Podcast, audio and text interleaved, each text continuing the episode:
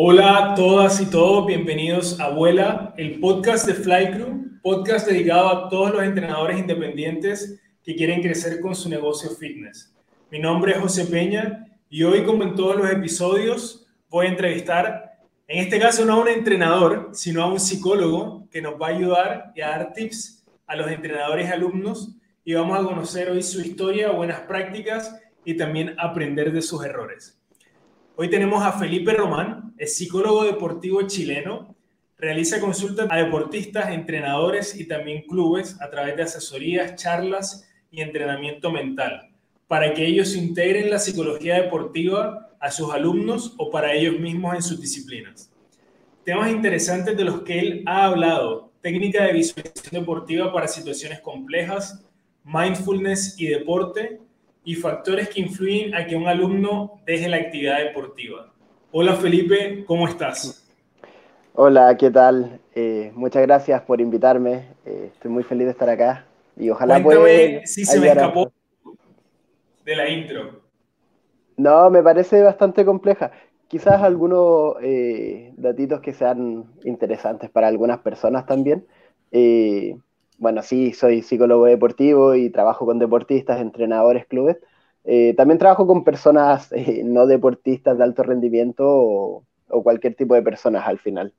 Eh, creo que eso igual es un detalle que a veces cuando uno piensa en psicología deportiva se le puede pasar por alto, por decirlo de alguna manera. Felipe, y nada, cuéntanos primero un poco de tu historia, cómo terminas siendo psicólogo y y enfocándote en la psicología deportiva? Eh, bueno, yo desde siempre quise ser psicólogo. Eso para mí creo que eh, soy una de esas personas afortunadas que siempre supieron lo que querían estudiar, que sintieron esa vocación desde pequeños. Eh, pero fue muy curioso cómo me metí un poco a la psicología deportiva. Siempre me ha gustado el deporte. juego fútbol desde que tengo memoria como, como la gran mayoría de, las personas que nacen en Latinoamérica, ¿cierto? Eh, y también actualmente igual soy entrenador de Muay Thai, entonces mi vida siempre ha estado ligada completamente al deporte. Eh, y en la universidad en la que yo estudié se dio la casualidad de que había una práctica en psicología deportiva y recuerdo que en ese momento pensé, bueno, me la voy a jugar, pude hacer mi práctica en un club de primera división chilena, entonces eh, fue un lugar de mucho aprendizaje y en el que yo me di cuenta y dije, esto es lo que quiero hacer eh, de mi vida, esto es lo que a mí me gusta, es un lugar donde yo me siento cómodo y, y bueno, ya un par de años después postulé a este magíster en la Universidad Autónoma de Barcelona. Me sorprendió un poco que me aceptaran creo que postulé con un poquito menos de, fe. Y el mismo hecho de que me aceptaran fue como ya, en verdad este es el camino que, estoy recorriendo con mi vida. Sí, una cosa fue llevando a la otra y, ahora me encuentro dedicándome a lo que me gusta y creo que es la mejor decisión que puedo haber tomado. Increíble. Cuéntanos qué es psicología deportiva, así para los que no cacha, para los que no cachamos nada. ¿Qué es ser psicólogo deportivo y dónde lo implementas fuertemente? Sí, ya voy a tratar de no, ser tan latero con el tema de las definiciones. Bueno, la psicología deportiva es un área de la psicología, obviamente. Para dar una definición un poquito más técnica, eh, trata del estudio científico de las personas y sus conductas en los campos de actuación del deporte y la actividad física, ¿vale? Hay una, una pequeña diferencia ahí que voy a que quiero mencionar en un ratito, porque me parece importante también pero quiero también tocar el tema de estos campos de actuación, que es lo que digo, porque creo que eso es algo que hace la diferencia entre ciertas áreas de la psicología. La psicología deportiva tiene eh, instrumentos de evaluación claros, tiene programas de intervención que son específicos y tiene herramientas que son eh, aplicadas en estos contextos. Entonces, claro, la psicología es un, o sea, la psicología deportiva es un área de la psicología como tal, ¿vale? No es que cualquier psicólogo se dedique a hacer psicología deportiva, sino que requiere un estudio, requiere una especialización y requiere dedicarse a esto como tal. Había mencionado que esto se da en los campos de actuación del deporte y la actividad física. Hay una pequeña diferencia eh, desde cómo lo vemos los psicólogos, las psicólogas, eh, y cómo se ve generalmente en el mundo, ¿cierto? Eh, El deporte, bueno, me imagino que la gente que escucha este podcast ya lo sabe también como yo, pero tiene todas estas reglas, tiene una institucionalización, que son cosas que ya están estructuradas. La actividad física, por el otro lado, se puede entender como cualquier tipo de actividad, esté o no estructurada, esté o no normalizada. En ese sentido, claro, jugar fútbol va a ser un deporte, eh, salir a caminar puede ser una actividad física, independiente si uno está compitiendo o no. No sé si me estoy explicando un poquito con esa diferencia. 100%. Pero me parece súper importante, eh, con lo mismo que mencionaba al principio, la psicología deportiva es una psicología que si bien se aplica en deporte y en actividad física, puede tener beneficios para cualquier tipo de persona. No es necesario ser un deportista olímpico para beneficiarse de eso. Y eso en verdad creo que es algo que, hay que entender mucho. Por el otro lado, otra cosa que me parece muy importante entender de la psicología deportiva es que eh, no es como uno se lo podría imaginar si no tiene ninguna idea. Porque no es por ejemplo, yo en una consulta con un solo deportista no voy a estar preguntándole, bueno, ¿y cómo te trataron tus padres que eso te hace jugar así? Que es como esa idea que tiene uno a veces de, de la terapia psicológica. Y la psicología deportiva no necesariamente es terapia y se ve de maneras muy distintas también. Entonces, claro, si hay gente que quizás tiene un poquito de, de miedo, por decirlo así, de no, ¿cómo voy a ir yo al psicólogo si no estoy loco? no tiene nada que ver una cosa con la otra. Eh, incluso no podría ir a terapia psicológica y a psicólogo deportivo. Se entiende que a veces el presupuesto no da, pero, claro. pero son cosas distintas. Y a nivel, en la parte práctica, eh, ¿cuáles son tus eh, clientes más habituales?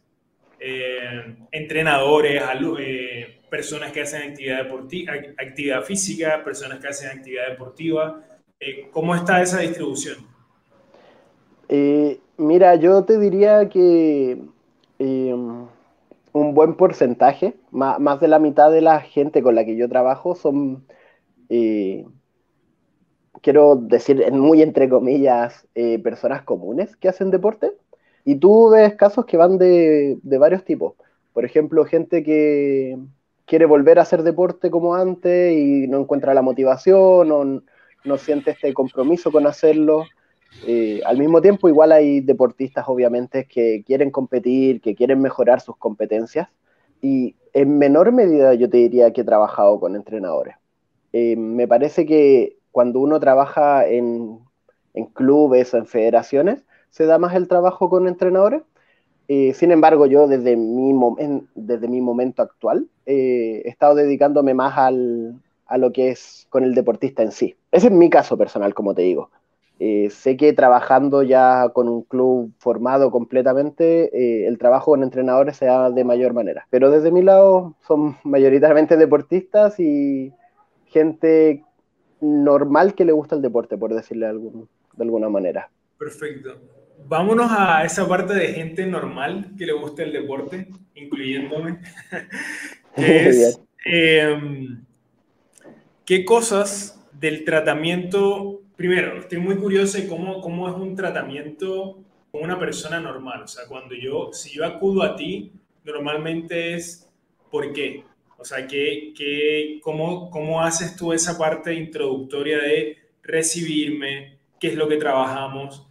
Dame un poco más de luces ahí y a todos los que nos escuchan para entender. ya después te voy a hacer más preguntas, porque quisiera partir por eso como una persona que hace una actividad deportiva o que hace actividad física eh, comienza a trabajar contigo y cómo sería esa dinámica de trabajo.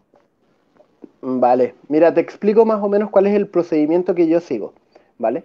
Eh, porque como bien tú dices, es necesario eh, una primera etapa que es la llamada de diagnóstico, porque claro, razones para ir al psicólogo hay tantas como personas en el mundo.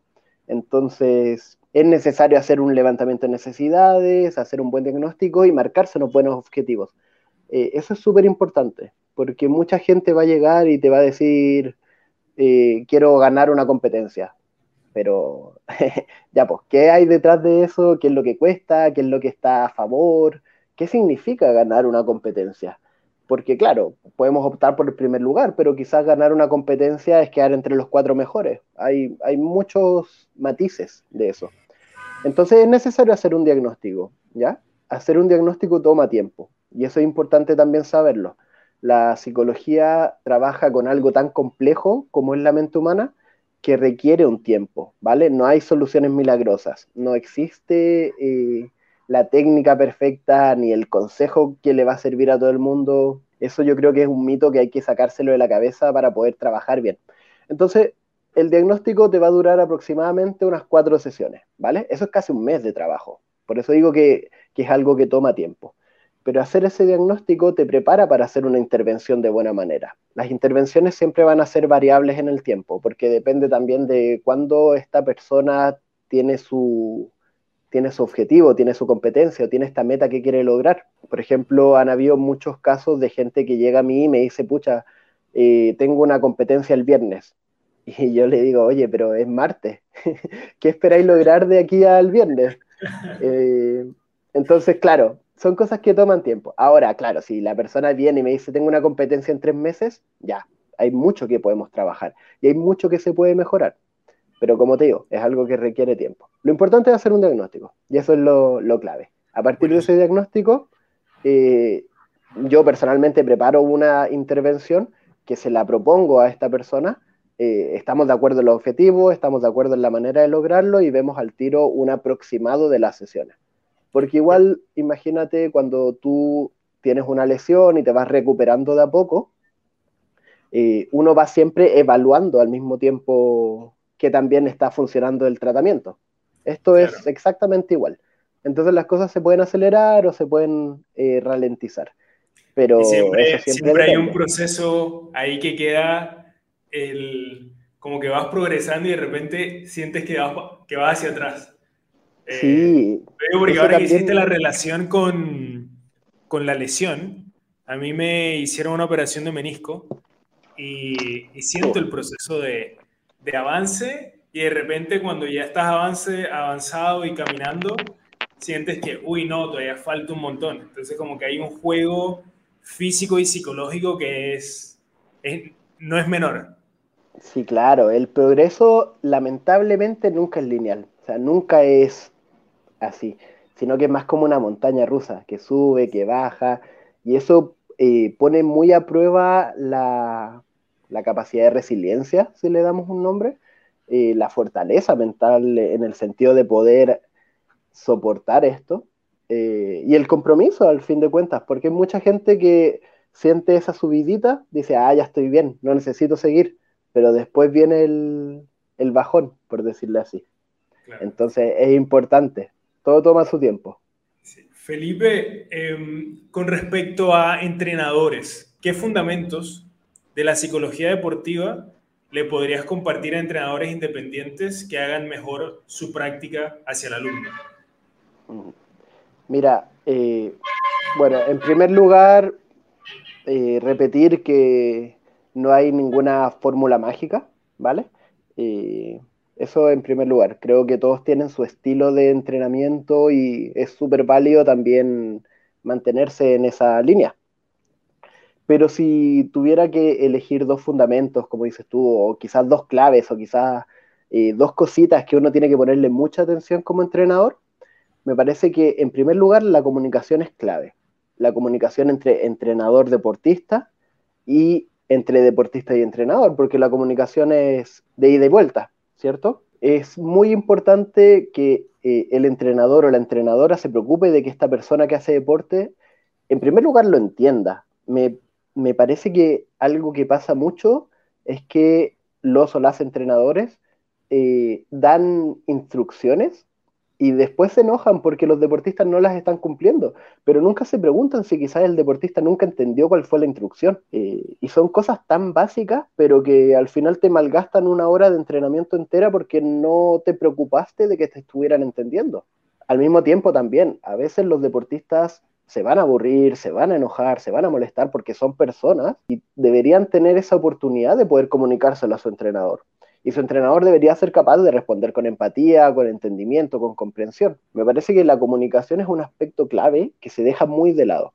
Me parece que Ahora en el tiempo ha ido cambiando, creo que las personas más jóvenes eh, somos un, poquito más eh, comunicativas, por decirlo de alguna manera, pero me parece que todavía existe mucho de esa vieja escuela de entrenamiento de ser eh, muy autoritarios y me parece que no es la mejor manera en general. Hay casos en los que podría funcionar muy bien, pero me parece que mayormente no es así.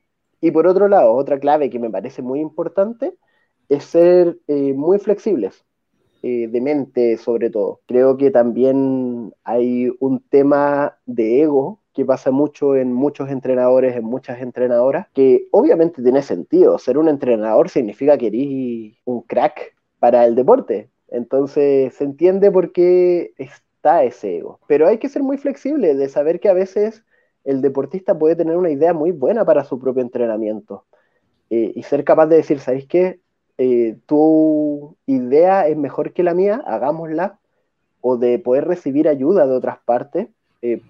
Por ejemplo, en este mismo caso, que un entrenador diga, ¿sabéis qué? Creo que un psicólogo de verdad me puede ayudar a entrenar mejor a la gente, requiere una flexibilidad y una adaptación, porque te exige cambiar la manera en la que tú trabajas usualmente pero ser capaz de hacerlo eh, va a mejorar tu manera de entrenar a las personas de manera gigantesca.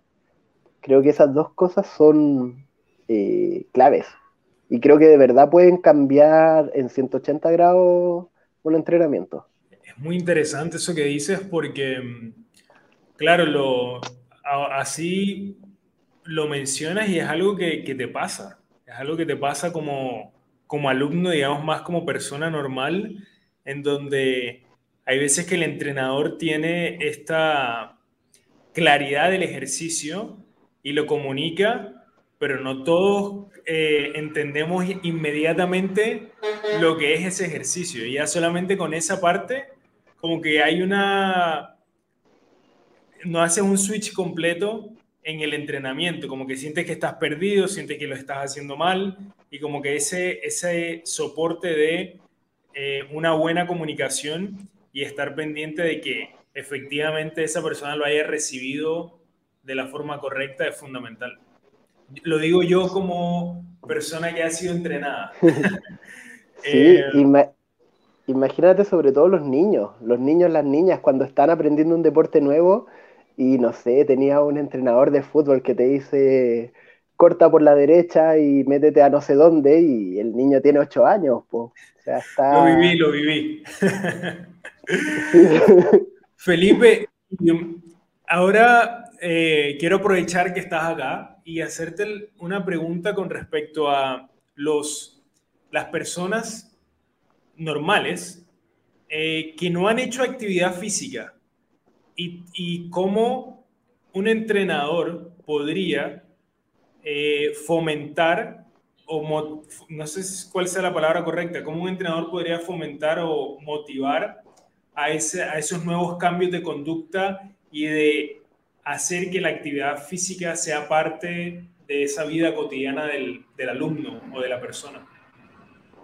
Sí, mira, la, la motivación creo que la podemos dividir en tres claves súper concretas. Eh, entendiendo la motivación como las ganas de hacer algo, ¿vale? Las ganas de moverse, por decirlo de alguna forma. Eh, que es algo distinto también a, al, no sé si decirle compromiso o quizás el mantenimiento de la actividad. Porque una cosa es iniciarla y otra es seguirla, ¿cierto? Eh, pero centrándonos solamente en motivación, podemos dar tres claves que son muy concretas. Eh, en primer lugar, la individualización, o mejor dicho, la, la capacidad de opinión, es muy importante. ¿Qué me refiero con esto? Si uno como entrenador, como entrenadora, eh, es capaz de decirle al deportista, oye, eh, mira, te ofrezco estos dos ejercicios, elige tú cuál preferías hacer. Obviamente entendiendo que esto sigue un plan de entrenamiento. Eh, pero ese pequeño acto de decir que el deportista o la deportista tenga la capacidad de decidir sobre su propio entrenamiento, motiva mucho, sirve mucho para motivarse a uno mismo. Esa es una primera clave. Eh, darle autonomía a los deportistas. Una segunda clave eh, es el hecho de promover que los deportistas mantengan relaciones entre ellos. El aspecto social del deporte es un motivador gigantesco y también es algo que mantiene el deporte a lo largo del tiempo.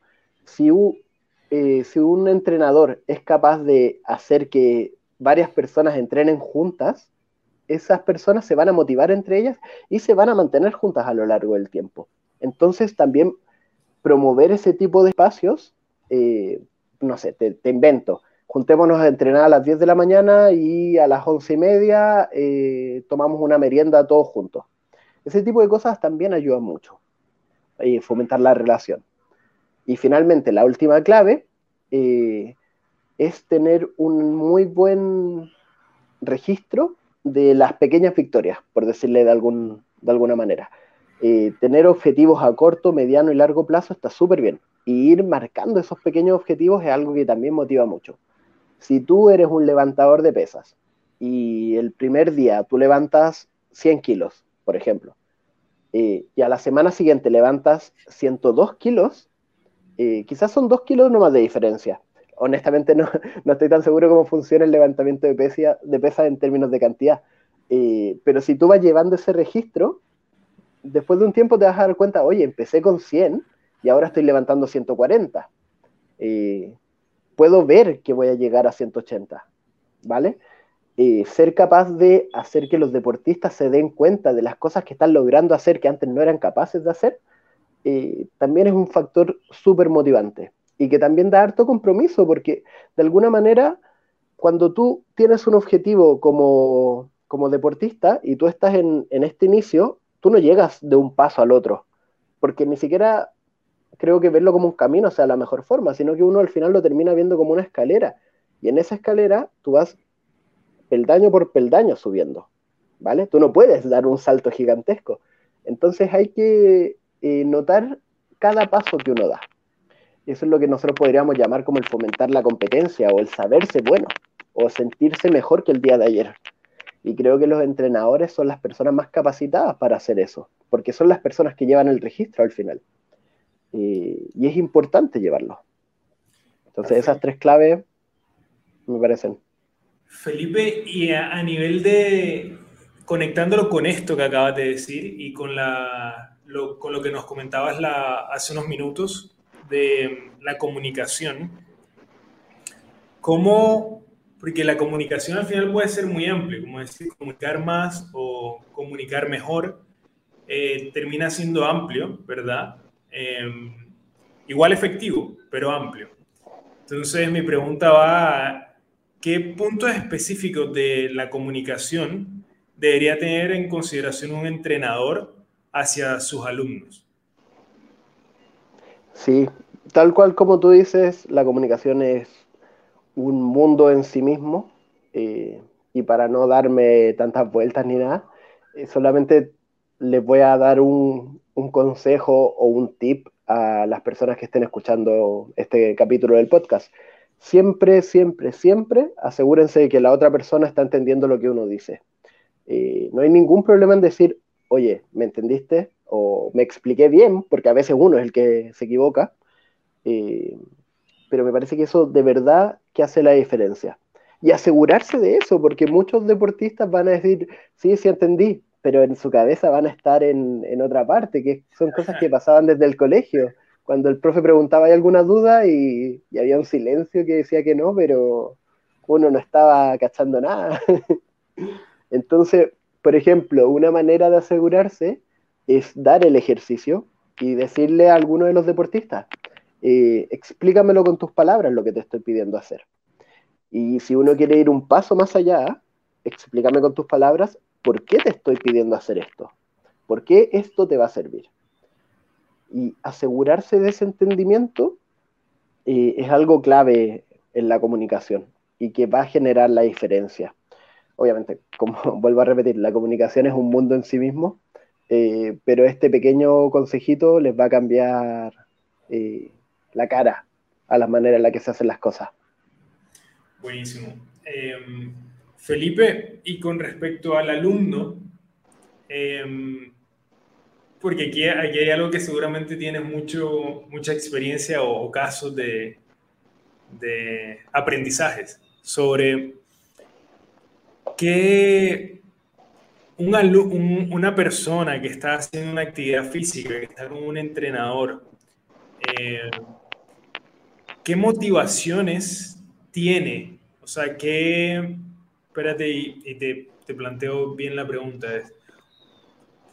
Una persona que está haciendo actividad física y que no progresa, ¿qué consejos le puede dar a esa persona que incluso está yendo con un eh, entrenador, pero está ahí estancado y está eh, sin progresar y de cierta forma una frustración como, como persona que quiere cambios. Eh, bueno, en primer lugar, lo que me parece clave es preguntarse o cuestionarse a uno mismo qué, qué está pasando. A ver, si llega una persona conmigo y me dice, oye, ¿sabéis que llevo entrenando un año y cuido mi dieta, cuido mi descanso, entreno todos los días y no mejoro nada? Yo me, yo me preguntaría, oye, dime la verdad, porque si estáis haciendo todo bien, es imposible que no mejoría, aunque sea un poquito en un año. Entonces, hay que preguntarse, ¿por qué no estoy progresando? Quizás no estoy comiendo bien, eh, quizás no estoy descansando, quizás estoy entrenando demasiado y no estoy eh, cuidándome como corresponde, eh, quizás los ejercicios que me están dando en verdad no están ayudando a lo que yo quiero progresar, o incluso puede ser que mi propia autoexigencia eh, me esté diciendo que no progreso a pesar de que sí lo hago. por ejemplo, volvemos, volvamos a este caso de un levantador de pesas que quiere levantar, no sé, 200 kilos. Y claro, si está solamente pensando en los 200, no se va a dar cuenta que pasó de 100 a 140 no sé si me explico. 100%. Eh, entonces hay que preguntarse por qué no estoy progresando o por qué creo que no estoy progresando. Que obviamente suena algo súper fácil. Yo creo que muchas personas que van a escuchar esto van a decir como ya, pero es obvio que me voy a dar cuenta si estoy haciendo algo mal. Y no, pues no es obvio. de hecho, muchas veces hay gente que llega y uno les hace una pregunta que a todas luces parece muy simple, pero uno no se da cuenta hasta que alguien más te lo dice. Eh, es muy fácil ver para afuera, pero no es tan fácil ver para adentro. Claro. Y ahí ya la última pregunta que sé que le pasa a varios entrenadores es para los entrenadores que tienen que entrenan a nivel grupal con comunidad. Pasa mucho que está esa presión de la comparación del alumno viendo cómo la otra persona eh, mejoró o progresó, cómo yo como alumno no progreso y le tiendo a pasar la culpa al entrenador. ¿Qué tip le das al entrenador para manejar esas situaciones a través de la psicología deportiva en cuanto a que maneja una comunidad, entrena una comunidad y hay esas comparaciones y esas exigencias eh, personales y también exigencias hacia el entrenador de, los resultados? Mira, en primer lugar, me parece que es muy importante cuando uno entrena o trabaja con una comunidad, es que sean justamente eso, una comunidad.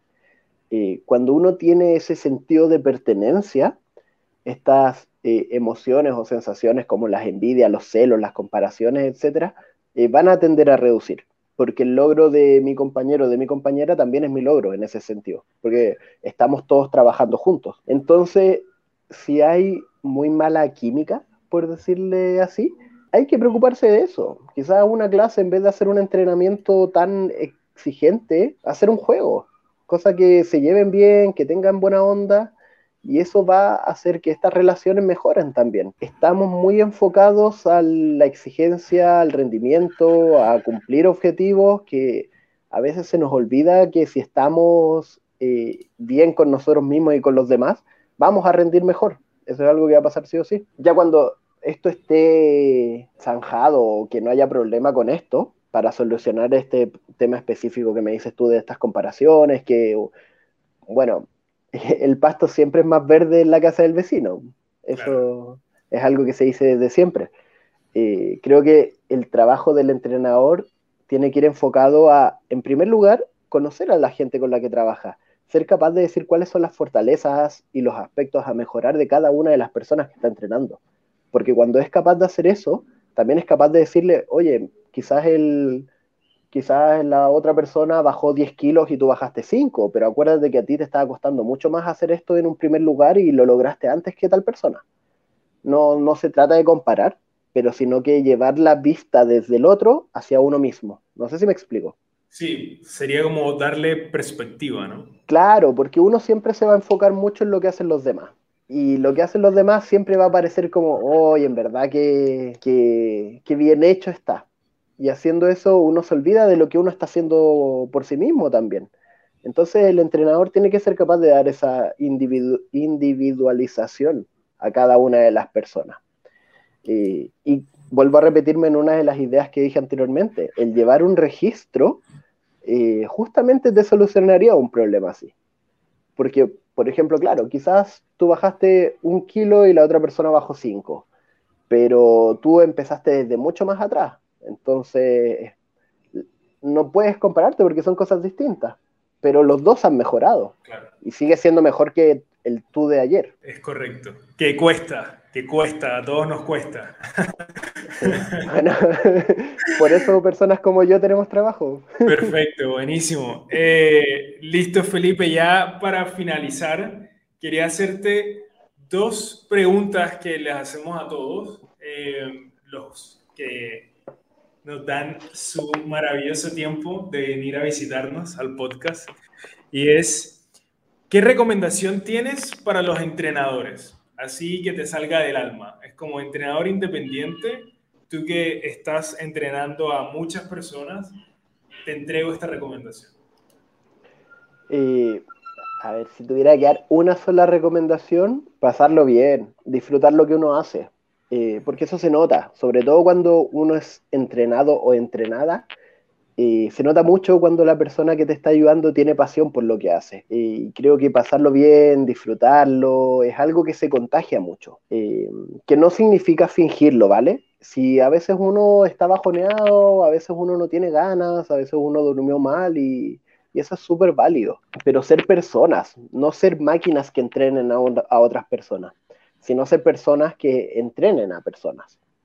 Eh, en ese sentido, preocuparse de uno mismo, preocuparse de estar bien, de hacer sus cosas, y que si uno no se siente bien, eso también es parte de ser persona, pero tener esa, esa humanidad, por decirlo así. Y que cuando uno hace las cosas con cariño, eh, las cosas resultan bien eventualmente.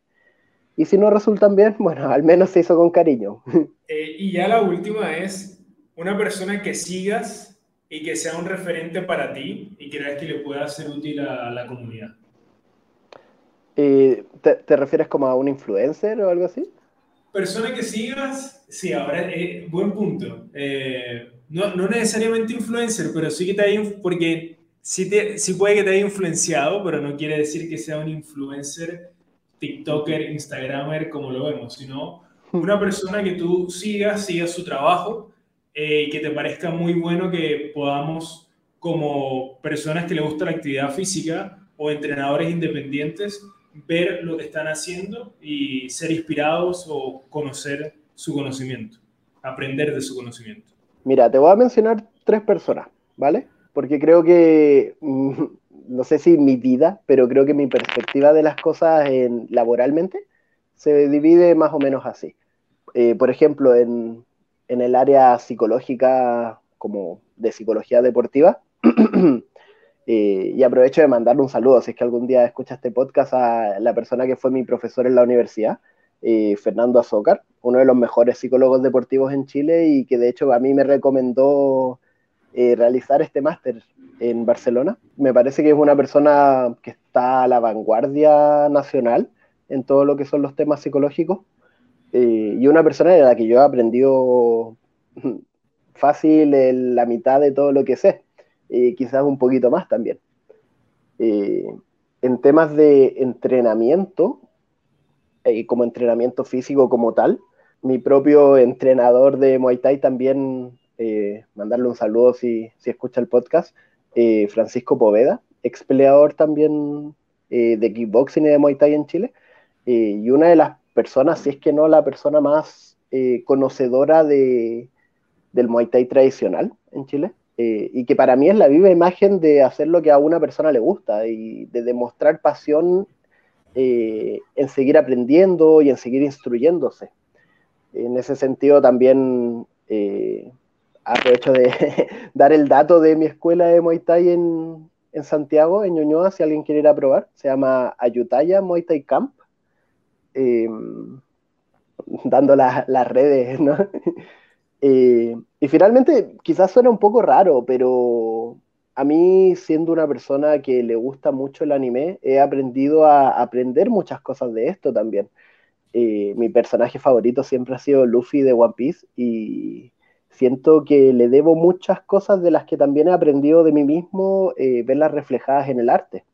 Y creo que está súper bien encontrar inspiración y, y autoconocimiento y reflexiones en, cosas cotidianas, como en este caso es el anime o el manga para mí, y que para otras personas puede ser la música, pueden ser las películas.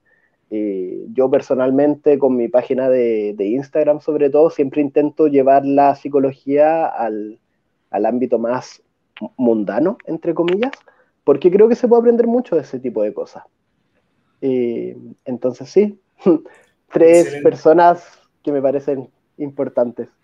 Buenísimo, Felipe. Ya eh, para finalizar y darnos la, la, despedida de este momento es un mensaje que le quieras dar a, a, los que nos escuchan y también saber dónde te pueden encontrar, cómo se pueden comunicar contigo y, e incluso si quieren eh, tener alguna consulta o algo, cómo, cómo es ese punto eh, de contacto. Eh, vale, a ver, un mensaje, más o menos la misma recomendación que di para los entrenadores, eh, tratar de hacer siempre lo que a uno le hace feliz. Y si uno no tiene esa oportunidad, tratar de encontrar la felicidad en otros tipos de actividades.